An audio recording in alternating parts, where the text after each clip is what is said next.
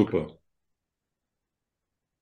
Guten Tag, ich bin Uwe Matthias Müller und freue mich heute, Sie zu einer aktuellen Ausgabe des D-Talk bei DNews24 begrüßen zu dürfen. Bei mir ist Professor Dr. Lars Feld. Er leitet das Weiter Eucken-Institut an der Albert-Ludwigs-Universität in Freiburg. Er berät die Bundesregierung, aktuell Bundesfinanzminister Christian Lindner, und er war jahrelang Mitglied der sogenannten Wirtschaftsweisen und hat die auch lange Zeit angeführt. Herzlich willkommen, Herr Professor Feld. Hallo, ich grüße Sie. Ich weiß, die Frage wird Ihnen in Ihrer wird Ihnen in der Plattheit nicht gefallen, aber dennoch muss ich sie stellen. Ist unser Geld noch sicher? Ja, wenn Sie die Frage so absolut formulieren, muss man als ähm, Ökonom eigentlich immer auch Fragezeichen äh, dran setzen. Eine absolute Sicherheit von Einlagen bei den Banken gibt es nicht.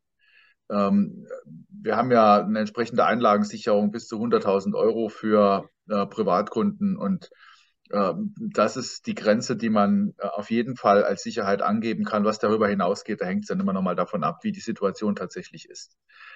Wenn wir uns aber anschauen, wo wir uns im Moment befinden, da muss man ganz klar sagen, die, äh, das Risiko, dass wir in eine Banken- und Finanzkrise hineinlaufen, die schwerer ist als das, was wir 2008, 2009 erlebt haben, ist sehr, sehr gering. Geht also gegen Null, würde ich im Moment sagen. Ähm, es ist natürlich immer eine Momentaufnahme, aber äh, wenn Sie sich die äh, Situation genauer betrachten, nach der Finanzkrise äh, haben europäische Banken übrigens stärker als die amerikanischen Banken, ähm, die Eigenkapital, die schärferen Eigenkapitalvorschriften von Basel III ähm, äh, eingehalten, sind also ähm, in den Jahren nach der Finanzkrise in diese Richtung gegangen. Man muss auch sagen, dass die Geldpolitik, also die Geschäfte, die die EZB den äh, europäischen Banken angeboten hat, äh, dafür gesorgt hat, dass, die, dass das europäische Bankensystem sich ähm, ja, saniert hat, also Bilanzen bereinigen konnte. Vielleicht nur ein Beispiel dazu, das besonders äh, offensichtlich ist. Durch die Anleihekäufe der EZB haben äh, insbesondere die südeuropäischen Banken große Buchgewinne realisieren können. Die hatten ja zu günstigen Kursen und hohen Zinsen Anleihen gekauft, also sowohl die italienischen Geschäftsbanken als auch die spanischen oder portugiesischen und konnten sie dann ab 2015 aufgrund der unkonventionellen Geldpolitik der EZB zu deutlich höheren Kursen, natürlich dann auch mit viel, viel niedrigeren Zinsen, an die EZB verkaufen, beziehungsweise ans Eurosystem, um es genauer zu sagen. Und das war ein kräftiger Buchgewinn, da konnte man faule Kredite abschreiben. Also lange Rede, kurzer Sinn, das europäische Bankensystem ist sehr, sehr stabil ähm, und äh, relativ gut aufgestellt es werden natürlich alle Banken mit, den, äh, mit dieser Politik äh, der EZB, mit den höheren Zinsen zu kämpfen haben und zu sehen haben, wie sie damit zurechtkommen. Ähm, aber ich sehe äh, keine Bankenkrise, äh, die das Ausmaß erreichen könnte, das wir 2008, 2009 gehabt haben. Der Internationale Währungsfonds hat für Deutschland eine Wachstumsprognose gestellt, die nicht so super erfreulich ist. Ähm, die Wirtschaftsweisen prognostizieren plus 0,3 Prozent, der EWF minus 0,1 Prozent ist jetzt kein großer Unterschied, aber er hat auch betont, der IWF, dass äh, Risiken in einer Bankenkrise liegen könnten, dass also wenn es zu einer Bankenkrise käme, dann ähm, die Wirtschaftsaussichten in Deutschland insbesondere doch noch viel schlechter ausfallen könnten. Ja klar, das ist schon äh, absolut richtig. Der IWF muss ja auf diese Risiken hinweisen, die die Prognose dann letztlich hat. Ähm, und äh, das Problem, das wir bei steigenden Zinsen äh, und auch vor allem bei so schnell steigenden Zinsen haben, ähm, da, das liegt sowohl auf der Aktiv- als auch auf der Passivseite des Bankensystems. Also ähm, wenn man in der Niedrigzinsphase Anleihen, Staatsanleihen gekauft hat, und dazu haben ja Banken einen großen Anreiz aufgrund der Bankenregulierung alleine, äh, wenn man die in der Zeit gekauft hat, zu ja, hohen, relativ hohen Kursen eingestellt hat und jetzt ähm, gehen die Zinsen nach oben, dann heißt das immer, dass diese Anleihen am Sekundärmarkt weniger wert sind, dass also die Kurse äh, auf, auf dem Sekundärmarkt nach unten gehen. Nun müssen die, die Geschäftsbanken ähm, jetzt nicht unmittelbar den niedrigeren Wert bilanzieren. Also das berühmte Mark-to-Market, ähm, den Marktwert anzusetzen, das ist ähm, nicht notwendig. Aber in dem Maße, in dem sie Anleihen äh, verkaufen auf den Sekundärmärkten, realisieren sie eben auch diese Verluste. Das ist die eine Seite. Die andere Seite, vor allem Banken, die, in, die im Kerngeschäft dessen, was Banken machen, nämlich kurzfristig Einlagen reinholen, sie langfristig zu einem bestimmten Zins verleihen. Das ist die sogenannte Fristentransformation. Äh, das bedeutet natürlich bei einer Zinsänderung, äh, dass man da ebenfalls in, gewisser, in gewissem Maße in die Bredouille kommt. Ähm, und Banken, die stärker in der Fristentransformation engagiert sind, haben damit zu kämpfen. Allerdings bedeuten höhere Zinsen auch, dass man höhere Margen wieder erzielen kann. Also äh, das ist ganz klar, dass man äh, gerade im Kreditgeschäft davon ja auch ähm, profitiert. Also diese drei Einflussfaktoren, so mal äh, rein bildlich und, und einfach gesprochen, sind die Aspekte, die wir nun bei den Zinserhöhungen zu berücksichtigen haben. Und ich erkenne im Moment noch nicht so richtig, dass das wirklich zu einer Bankenkrise in Europa führen soll. Das Statistische Bundesamt hat äh, gerade bekannt gegeben, dass die Inflationsrate in Deutschland im März 2023 bei 7,4 Prozent lag damit etwa um 50 Prozent höher als in den USA. Der Schuldenstand hat ein Rekordniveau erreicht von 2367 Milliarden Euro inklusive aller Sonderhaushalte der deutschen Rentenversicherung, der Sozialsysteme, Bund, Länder und Gemeinden. Ist das eine Gefahr, äh, die Kombination aus Inflationsrate und Schuldenstand für die Stabilität unserer Währung? Ähm, obwohl Fiskal- und Geldpolitik ja eng miteinander verbunden sind und man auch sagen muss, ähm, dass eine zu expansive Geldpolitik, finanziert durch die EZB, ihren Beitrag zu dieser Inflation geleistet hat. Ähm, wäre ich jetzt vorsichtig, das als ähm, Sprengsatz insbesondere für Deutschland zu sehen. Äh, der absolute Schuldenstand sagt ja relativ wenig aus. Äh, wenn man das im, in Prozent des Bruttoinlandsprodukts ausdrückt, dann haben wir eine Staatsschuldenquote, die äh, immer noch nennenswert unter 70 Prozent liegt. Also voriges Jahr 22 auch im Vergleich zu 2021 weiter gesunken ist. Äh, Im Moment gehen die meisten Prognostiker davon aus, dass wir auch im laufenden Jahr 2023 trotz all dieser Sondervermögen ähm, eine sinkende Schuldenquote haben werden und das bei magerem Wirtschaftswachstum. Also mit anderen Worten, die Konsolidierung schreitet langsam voran. Es ist keine scharfe Konsolidierung mit massiven Ausgabensenkungen oder so. Alles das findet gar nicht statt bei aller Diskussion um, die, um den Bundeshaushalt 24. Also ähm, es ist sozusagen eine Finanzpolitik der ruhigen Hand, wie man sie sich eigentlich wünscht, in Zeiten, in denen äh, sich die Wirtschaft langsam von den Schocks wieder erholen kann. Ähm, und deswegen bin ich im Hinblick auf Deutschland, was die Schuldenquote anbetrifft, ähm, gelassen. Ähm, Im Hinblick auf die Inflationsrate bin ich weniger gelassen. Man sieht sehr deutlich, wenn man mal von äh, der, der, ja, der normalen Inflationsrate nach dem Verbraucherpreisindex gemessen in Deutschland von 7,4 weggeht und sich die Kerninflation anschaut, also äh, die Inflation, äh, die volatile Energiepreise und Nahrungsmittelpreise außen vor lässt, dann steigt die weiter an. Ähm, es ist also auch im Hinblick auf die Energiepreissteigerung des vorigen Jahres da keine Entwarnung ähm, möglich. Und das bedeutet, dass äh, die Geldpolitik in Europa bei steigender Kerninflation ähm, ja deutlich mit restriktiver Geldpolitik dagegen vorgehen muss, also die Zinsen weiter anheben muss, ähm, weil das ein Indiz dafür ist, äh, dass die ähm, Preissteigerungen in der ganzen Bandbreite der Güter und Dienstleistungen angekommen sind und sich sozusagen die Inflation verfestigt.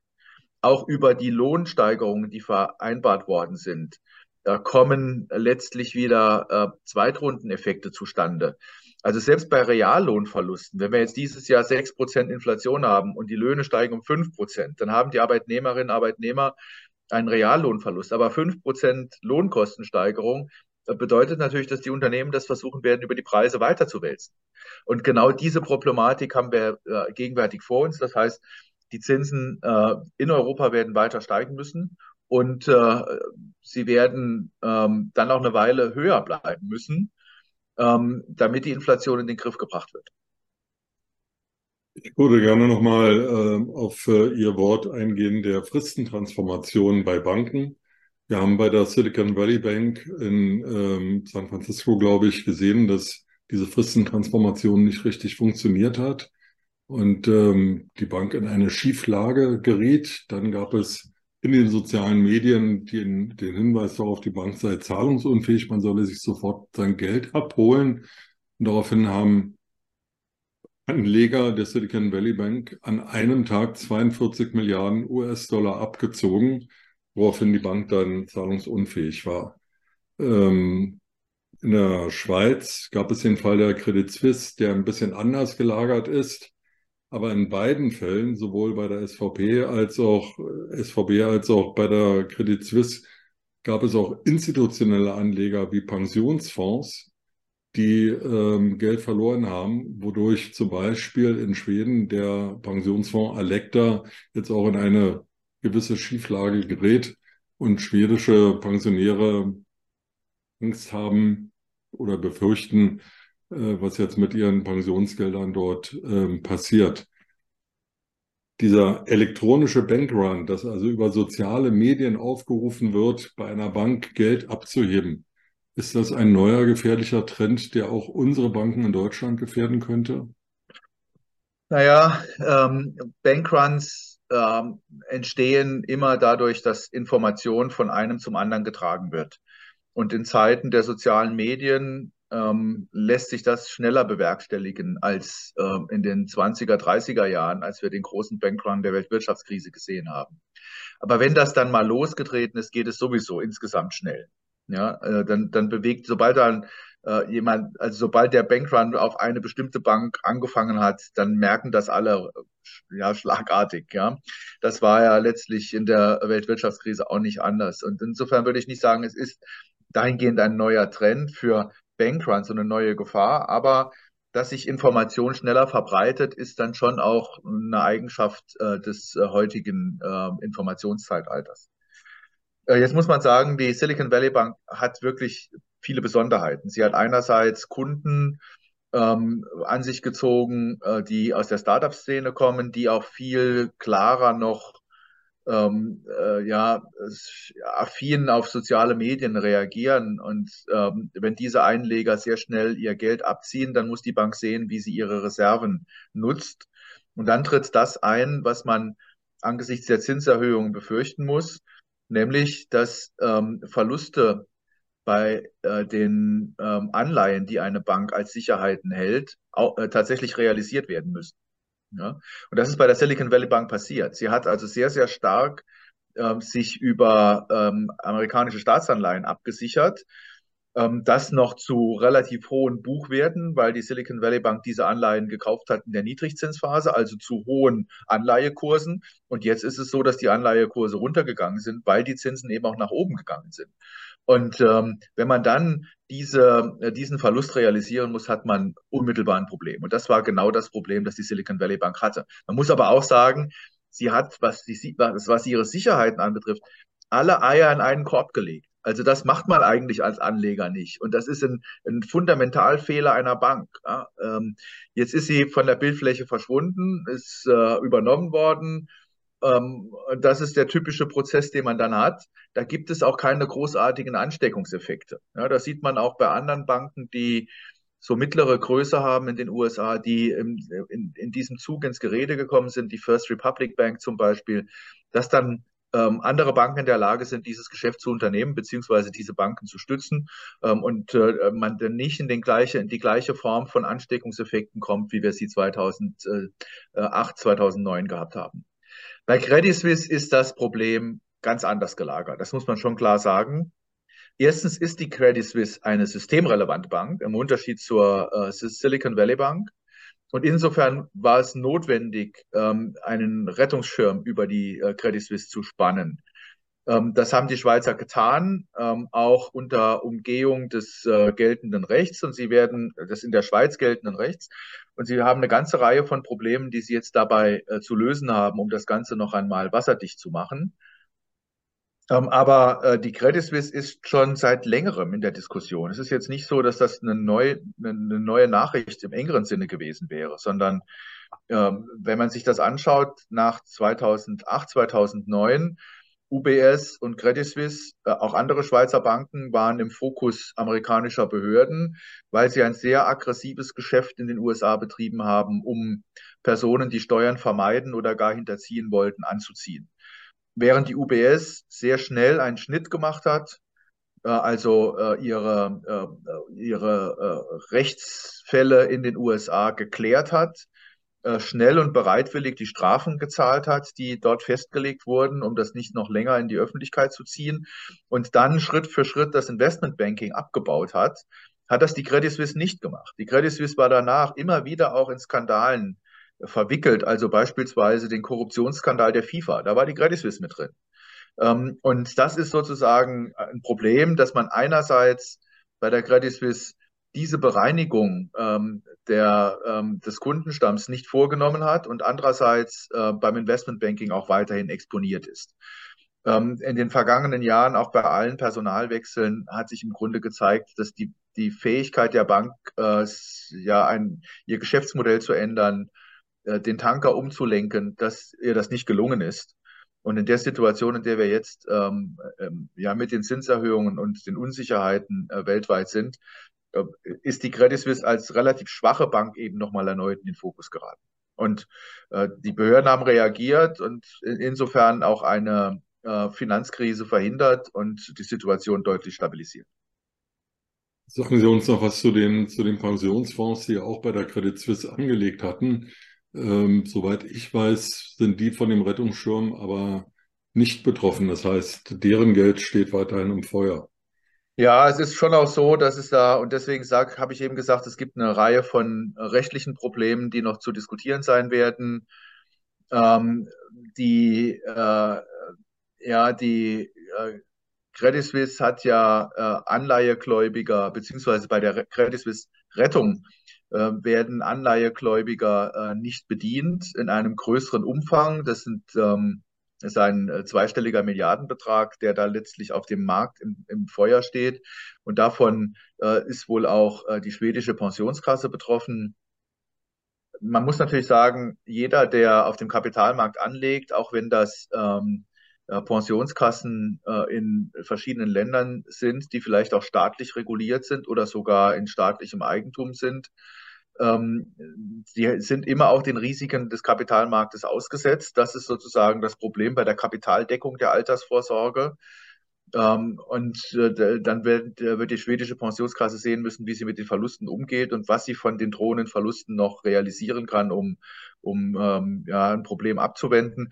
Allerdings habe ich jetzt nicht den Eindruck, dass der schwedische Pensionsfonds dadurch so stark an Schieflage gerät, dass er ähm, wirklich ernsthafte Existenzprobleme hat. Das, so sieht das im Moment nicht aus.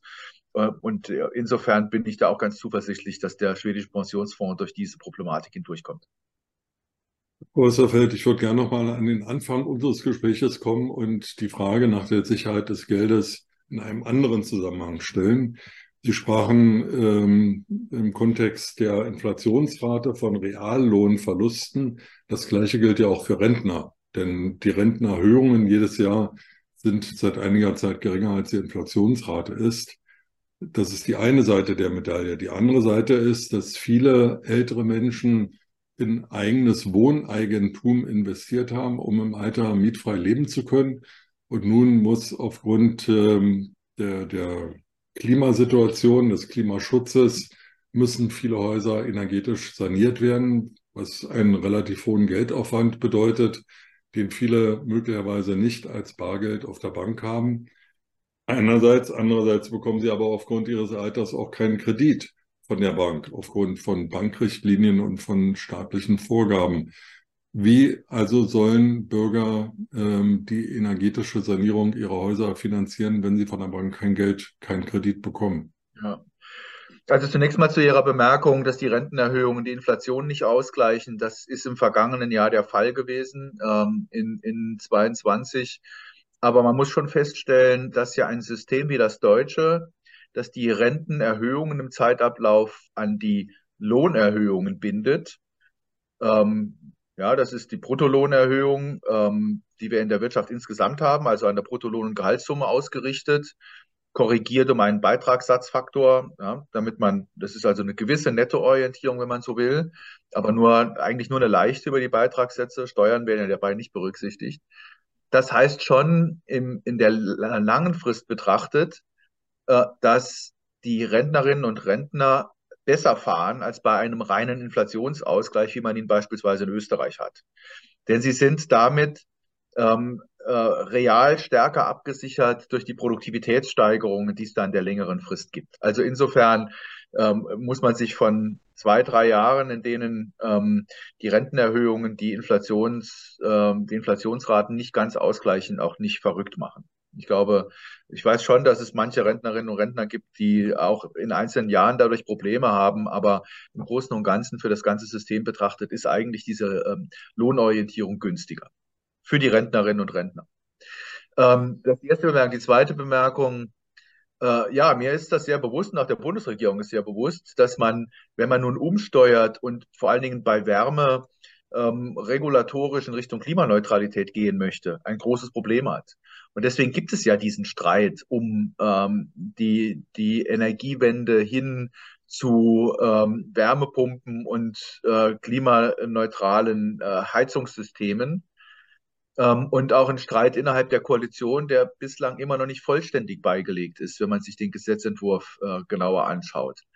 Ähm, aber äh, man muss auch sagen, alle Parteien, auch die ambitionierteren, in der, also im Hinblick auf den Klimaschutz ambitionierteren Grünen äh, in der äh, Bundesregierung, sind sich ja bewusst, dass es eine ganze Reihe von privaten Haushalten gibt, die nicht in der Lage sind, ohne weiteres eine solche Investition zu realisieren, die notwendig würde, äh, wenn man die heutigen Gas- und Ölheizungen umrüstet auf äh, Wärmepumpen.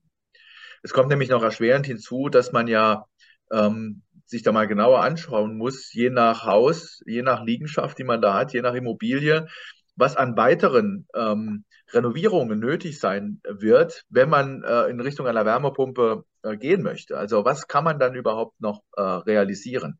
Es soll Zuschüsse geben, ähm, um die Belastung zu äh, abzumildern. Aber schon in der Formulierung merken Sie, eine vollständige Kompensation für die erforderlichen Investitionen wird es nicht geben. Äh, und das heißt schon auch, dass man gerade auch, ähm, wenn man die älteren ähm, Hauseigentümer ähm, in Deutschland sieht und sich vor Augen führt, diesen Prozess erst langsamer vonstatten gehen lassen kann. Zwar kann der Einstieg nächstes Jahr beginnen, so wie das die Bundesregierung plant, aber ich glaube schon, dass sich das noch einige Jahre ziehen wird. Und insofern war es auch richtig, in diesem Koalitionsausschuss die Sektorziele aufzugeben und nur ein allgemeines Reduktionsziel für die CO2-Emissionen vorzusehen, weil es einfach Sektoren in Deutschland gibt, die viel leichter CO2 einsparen können als etwa der Gebäudesektor ähm, auch beim Verkehr hat man immer noch mal gewisse Schwierigkeiten einzusparen. Äh, das sind andere äh, Sektoren, Industrie, Energie, die ja sowieso schon durch äh, das, den EU-Emissionshandel erfasst sind, sind viel effektiver in der Reduktion. Ähm, und in vielen Dienstleistungsbranchen wird man auch leichter reduzieren können ähm, als man das bisher getan hat und leichter als im Verkehr oder im Gebäudesektor. Ähm, und die Aufgabe der Sektorziele sorgt dafür, äh, dass man dann die CO2-Ziele auch besser einhalten kann, selbst wenn man in manchen Sektoren ähm, eben im Vergleich zum früheren Sektorziel nicht ganz so erfolgreich ist. Herr Professor Feld, ähm, ich nehme einen gewissen Optimismus aus unserem Gespräch. Sie haben versprochen, unser Geld ist sicher, relativ sicher, nach der Relativitätstheorie. Also schauen wir mal. Und wenn ich Ihnen Glauben schenken darf, was ich ja tue, dann ähm, wird die Bundesregierung viel tun oder alles Mögliche tun, ähm, um die Bankensanierung weiter voranzutreiben und auch irgendwie die Inflationsrate in den Griff zu bekommen. Ähm, natürlich mit der EZB zusammen und mit den anderen, ähm, mit den anderen ähm, Marktteilnehmern in Deutschland und in Europa. Ich danke Ihnen sehr für Ihre Erkenntnisse. Da ist ein Bild jetzt aufgetreten und deswegen müssen wir Schluss machen. Vielen Dank für Ihre Zeit. Ja, ich danke Ihnen für äh, die Geduld, mir zuzuhören. Alles Gute. Danke, Professor Feld. Bis dann.